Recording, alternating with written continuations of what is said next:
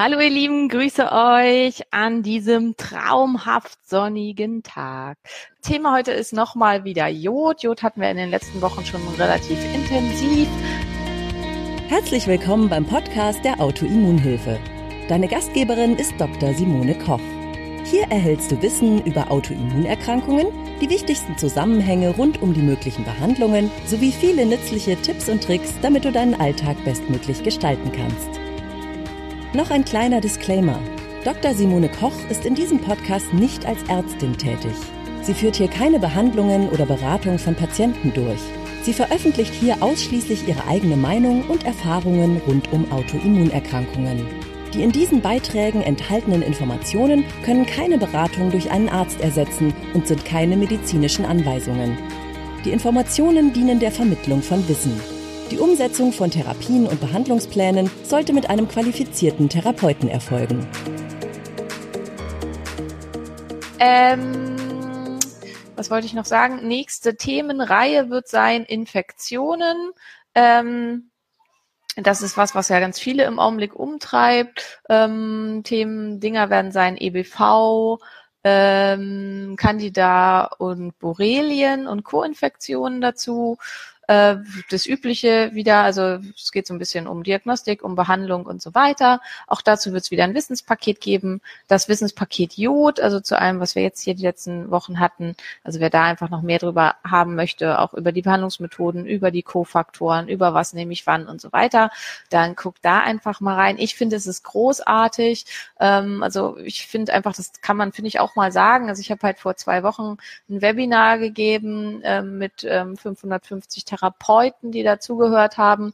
Und da ging es halt auch um diese Geschichten und dieses Webinar war mit 180 Euro ziemlich teuer. Und da habe ich halt auch nur eine Stunde geredet. Und man muss sagen, das meiste von dem, was ich da erzählt habe, das findet ihr einfach auch im Wissenspaket. Und das könnt ihr zu diesem wirklich sehr, plus noch viel, viel mehr, weil da sind immerhin ähm, fast drei Stunden Content dabei ähm, also das könnt ihr halt für diese 50 Euro erwerben und das ist was, wo ich absolut hinterstehe. Da kriegt ihr echt für den Preis ganz, ganz tolle Sachen mit den Wissenspaketen. Ähm, Wissenpaket Nebenniere finde ich auch, ist super, super cool geworden, ist sehr, sehr viel drin, ähm, einfach um die ganzen Lücken im Wissen zu schließen. Also insofern, ich denke, ihr kriegt da sehr, sehr viel fürs Geld. Also wer Interesse hat, guckt auf die Homepage www.autoimmunhilfe.de und schaut euch die Sachen mal an und ihr kriegt wirklich da ganz, ganz, ganz viel geballtes Wissen, was ihr euch einfach jederzeit zwischendurch mal anhören könnt und wo ihr entsprechend gucken könnt. So, jetzt sind ja schon doch einige dabei, ähm, über Instagram und Facebook insgesamt fast 50. Also Leute, habt ihr Fragen zu Jod? Legt einfach los. Jod und Frauengesundheit, Jod und Krebs, Jod und Schilddrüse, Jod und Autoimmunerkrankungen, Jod und Redoxreaktionen, Jod und Antioxidation. Was interessiert euch? Was wollt ihr wissen?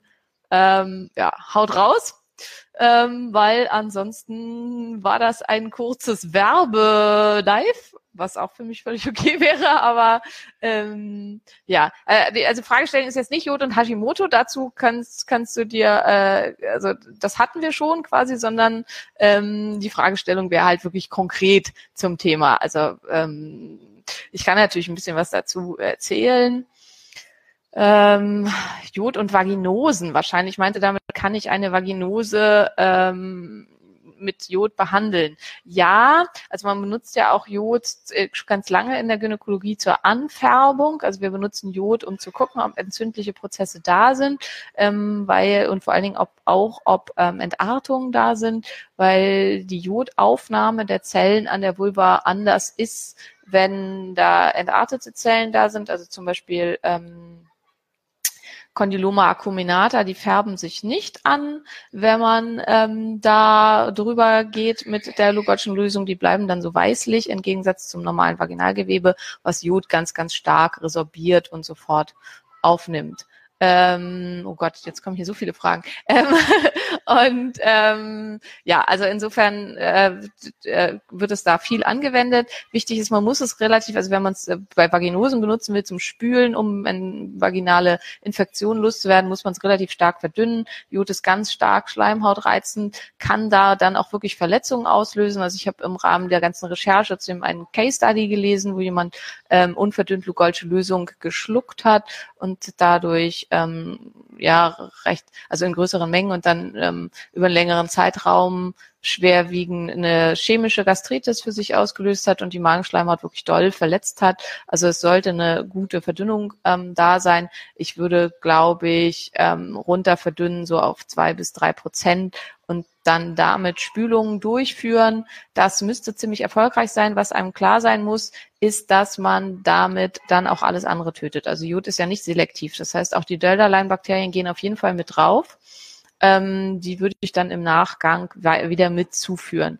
Ähm, ich glaube, optimalerweise macht man halt so eine Spülung, das kann man in der, in der Dusche machen, am besten mit einer großen Spritze. Ist halt ziemlicher Schweinkram, also deswegen würde ich es auf jeden Fall irgendwo machen, wo ich dann die Sachen schnell loswerde. Und in der Folge, also ich arbeite tatsächlich am liebsten mit Joghurt und nicht mit irgendwelchen ähm, vaginalen Dölderlei-Zäpfchen oder so. Erstens, weil die auch wieder brennen und zweitens, weil ja meine Erfahrung einfach ist, dass Joghurt tatsächlich besser funktioniert und optimal finde ich da, man nimmt einfach eine Men's Cap, also eine, eine Vaginaltasse, füllt die mit Joghurt auf, führt die ein, dann bleibt das an Ort und Stelle. Es ist kein Schweinkram, es stinkt nicht und ähm, also da passiert auch mit dem Joghurt nichts und der kann dann halt ähm, 12 bis 24 Stunden verbleiben und das funktioniert tatsächlich super. Schon der Joghurt allein in dieser ähm, äh, Behandlung ähm, hilft sehr gut bei vaginalen Vaginosen ähm, und in Kombination mit Jod wahrscheinlich hervorragend.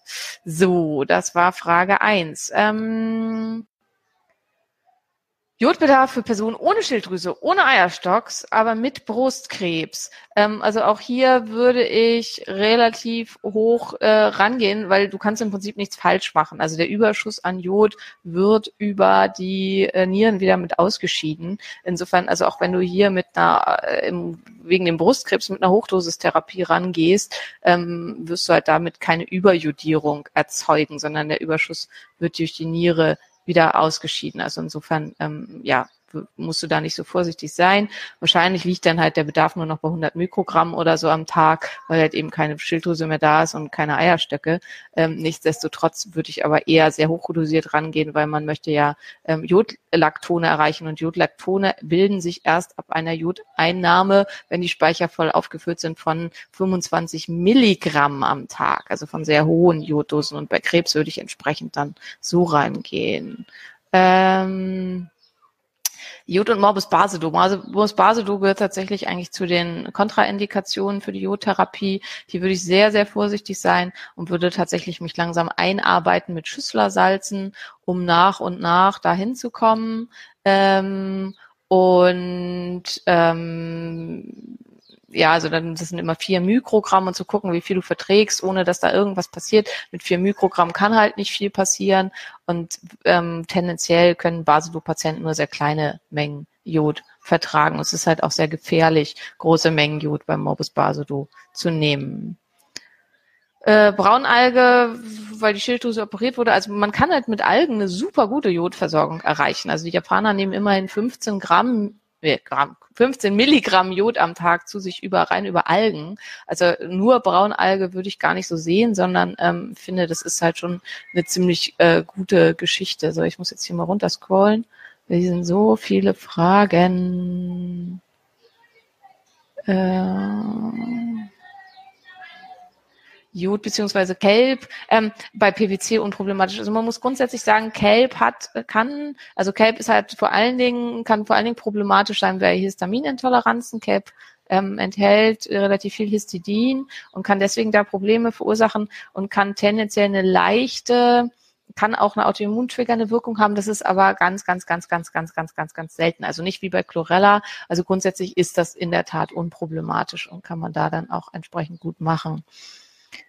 Ähm, ob wir überversorgt sind in Deutschland? Nein, sind wir definitiv nicht. Die, Schild, äh, die Forschungsgruppe Schilddrüse von Professor Feldkamp in Bielefeld hat da sehr, sehr großflächig untersucht und hat eindeutig festgestellt. Man muss sagen, es gab auch eine ganz große Untersuchung an Schulkundern in den letzten Jahren. Eindeutig festgestellt, wir sind unterjodiert und zwar massiv in Deutschland. Deutschland hat extrem jodarme Böden und das bisschen Jodsalz, was wir in unser Brot tun, führt auf keinen Fall zu einer Überjodierung. Wenn man so wie ich kein Brot isst, dann sowieso schon mal gar nicht.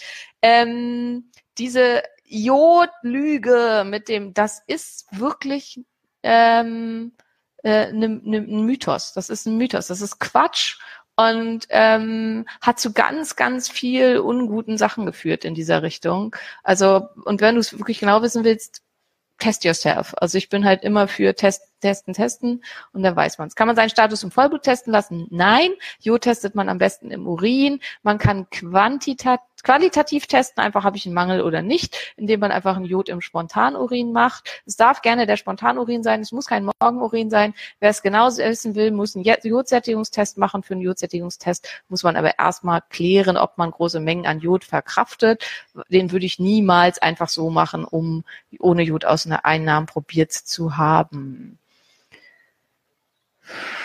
äh, gute Schilddrüsenwerte trotzdem ständiges Frieren, kann das am Jod liegen. Ich nehme viel Jod. Es kann theoretisch schon so ein bisschen an Jod liegen, weil Jod halt eine Blockade äh, mit hervorrufen äh, sollte. Du nimmst hoffentlich Mikrogramm und nicht Mikrogramm. Wenn du 200 Mikrogramm nimmst, muss ich sagen, das ist hochgradig toxisch. Da würde ich absolut von abraten. Das ist crazy. Also das ist halt was, was in, im Rahmen dieser ich therapiere mich selbst Geschichte zum Teil rauskommt. Damit kann man die Schilddrüse wirklich zerstören. Also mehr als, also die Amerikaner raten ja manchmal zu 100 und das finde ich schon, ehrlich gesagt, ich persönlich finde es daneben und glaube halt auch, dass es für jemanden, der nicht bromiert ist und wir Deutschen sind definitiv nicht bromiert, keinen Sinn macht. Ich würde niemals mehr nehmen als 50 und ich arbeite persönlich in meiner Therapie auch nur mit 25. Ähm, Genau, also jetzt schreibt hier jemand, sie hat zwölfprozentige Lösung aufgelöst und hatte zwei Tage lang Probleme mit Stimme und Hals. Lugolsche Lösung ist extrem schleimhautreizend. Wirklich, seid vorsichtig damit. Also man kann sich, ich habe mal mit purer Lugolscha gespült, weil ich eine Mandelentzündung bekämpfen wollte und war danach taub, weil das halt meine Tuba auditiva so stark gereizt hat, dass das alles zugeschwollen ist und ich hatte so einen Ring auf den Ohren und so keine gute Idee. Also lasst bitte so einen Quatsch, das ist echt nicht gut. Ähm, genau, Jodsättigungstest habe ich schon. Ach so, kann ich den machen, wenn meine Nieren eingeschränkt sind? Nein, kannst du nicht. Also Nierenfehlfunktionen ähm, und erhöhte äh, Krea-Werte und so weiter sind ein Ausschlusskriterium für den Jodsättigungstest. Dann kannst du nicht genau rausfinden, wie deine Jodversorgung ist, weil die Nieren eben nicht adäquat ausscheiden und es ist auch gefährlich. Also ähm, vorher abzuklären, wie die Nieren funktionieren, ist es ganz, ganz wichtig, weil man den Jodsättigungstest nicht durchführen sollte, wenn man da bereits Probleme hat. Ähm, so, bitte nur Fragen zum Jod, nicht irgendwas anderes. Hm, Jod und Endometriose, das ist halt so ein bisschen komplex. Also Jod hat halt starke Auswirkungen auf, also Jod ist sehr, sehr wirksam bei Östrogendominanzen. Das hat was direkt mit der Schilddrüse zu tun, hat aber auch was direkt mit den Östrogenrezeptoren zu tun. Da Östrogendominanzen bei Endometriose extrem ungünstig sind, ist Jod hier sehr, sehr günstig. Zudem hat Jod halt ein starkes antioxidatives Potenzial und kann da sehr, sehr hilfreich sein. Insgesamt, also ich mache bestimmt noch mal was zu Endometriose. Es gibt hier so ein, zwei Vertreter, die da pausenlos nachfragen. Ähm, ich habe ja ähm, Mitte des Jahres einen sehr, sehr, wie ich fand, sehr, sehr schönen Vortrag bei der Deutschen Endometriose Gesellschaft gehalten. Das mache ich sicherlich auch nochmal irgendwann öffentlich. Jod meiner Meinung nach muss als Autoimmun, äh, Quatsch, Jod, Endometriose muss als Autoimmunerkrankung gehandelt und behandelt werden. Und ähm, da kann Jod halt eben sehr, sehr hilfreich sein, weil es helfen kann, die autoimmune Lage wieder in ähm, Reaktion zu bringen. Was empfiehlst du alternativ zum Einstieg, wenn eine ähm, Histaminintoleranz vorliegt? Ich würde hier tatsächlich, also es gibt von Pure Encapsulations eins Präparat, das heißt Iodine, also einfach nur Jod. Das ist auch eine Kombination als Kaliumjodat und Kaliumjodid. Hat zwei, äh, Quatsch, Kaliumjodat und molekularen Jod. Es hat ähm, 200 Mikrogramm pro Kapsel muss man über die USA beziehen, wäre aber eine gute Möglichkeit zum Einstieg und auch eine halbwegs kostengünstige Möglichkeit zum Einstieg. Ähm, kannst du, wenn du das willst, über info at autoimmunshop.de bestellen. Wir importieren äh, für euch aus den USA. Man muss sich aber da direkt an info at autoimmunshop.de wenden. Also nicht direkt an die Autoimmunhilfe. Im Shop haben wir es da auch nicht, weil die ganzen Jodpräparate in Deutschland einfach nicht mehr zur Verfügung stellen. Die müssen dann importiert werden. Okay, sind wir im Mikrogramm. Super, sehr gut. Das beruhigt mich sehr. Ähm, wie finde ich meinen Jodbedarf raus? Dein Jodbedarf wird dementsprechend wie den aller anderen Menschen auch. Unser Jodbedarf liegt bei 150 Mikrogramm täglich, in der Stillzeit bei zwei, äh, in der Schwangerschaft bei ungefähr 250 Mikrogramm täglich und in der Stillzeit bei 290 bis 340 Mikrogramm täglich. Ähm, Jodeinnahme bei Niereninsuffizienz, da würde ich halt tatsächlich niemals mehr nehmen, als dieser Bedarf voraussetzt. Und wenn du insgesamt relativ jodreich isst, ähm, genau.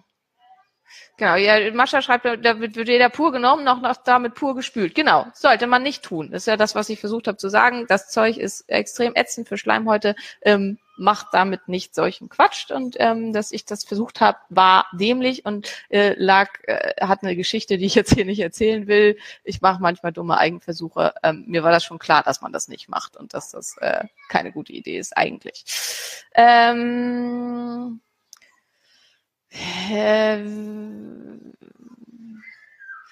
kann man Akne mit Jod bessern. Das, also wenn das Problem ist, du kommst ja nicht in die Tiefe, also du kommst halt nicht in die Tiefe der Talgdrüsen, aber es kann halt schon helfen, da Jodwaschungen mitzumachen. Ähm, und das andere ist, äh, die Frage ist halt eben immer die Ursache. Also liegen hier hormonelle Sachen zugrunde. Oft äh, sind es Milchunverträglichkeiten, Caseinunverträglichkeiten. Casein würde ich halt bei Akne immer weglassen. Ähm, es können Verschiebungen im Testosteronspiegel, die Hydrotestosteronspiegel sein. Da kann es hilfreich sein, SHBG runterzubringen. SHBG runterzubringen sind super hilfreich, Mariendistel und auch wieder Milchprodukte zu meiden. Also Milchprodukte treiben SHBG hoch. Kaffee treibt SHBG hoch. Also das sind alles Sachen, die da irgendwie nützlich und hilfreich sind. So. Genau, also wer, jemand, wer überhaupt kein Jod verträgt, also da gehe ich halt auch ganz intensiv im Wissenspaket Jod drauf ein. Ähm, woran liegt das? Was mache ich da und so weiter? Ähm, ich würde dir tatsächlich eben auch hier raten, mit Schüsslersalz einzusteigen. Schüsslersalz Nummer 15 ist das 4 Mikrogramm pro Ding. Und dann musst du rausfinden, was ist der Grund. Wahrscheinlich hast du halt eine Schilddrüsenerkrankung. Und dann muss man erstmal gucken, was liegt da sonst noch alles hinter. Ähm, also ist eine starke Entzündung an der Schilddrüse dran da. Und dann muss man erstmal die Entzündung bekämpfen, bevor Jod dann toleriert wird. Ähm, so. Hm. Sehr gut. So.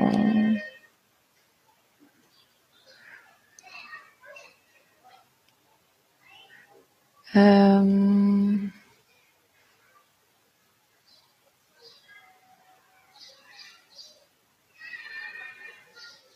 Nee, Mascha, das ist so nicht korrekt. Also das ist so einfach nicht korrekt mit den, also der, der tatsächliche Bedarf der Schilddrüse liegt bei, äh, des Körpers liegt bei 150 Mikrogramm äh, am Tag. Die Schilddrüse hat einen deutlich geringeren Bedarf. Das, die Frage ist halt, bis halt reicht das über die Nahrung aufzunehmen, weil wir nehmen ja nicht alles an Jod auf, was wir so zu uns nehmen.